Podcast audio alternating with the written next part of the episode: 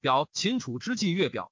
太史公读秦楚之际，曰：初作难，发于陈涉，虐力灭秦，自项氏，拨乱诸暴，平定海内，足见帝作，成于汉家。五年之前，号令三善。自生民以来，未时有受命若斯之极。昔于夏之兴，积善累功数十年，得洽百姓，设行政事，考之于天，然后在位。汤武之王，乃由弃后继修人行义十余世，不期而会孟津八百诸侯，有以为未可。其后乃放肆。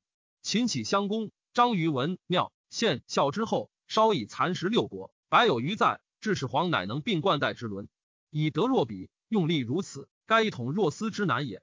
秦既称帝，患兵革不休，已有诸侯也。于是无耻土之风，堕坏名城，削封邸，除豪杰，为万世之安。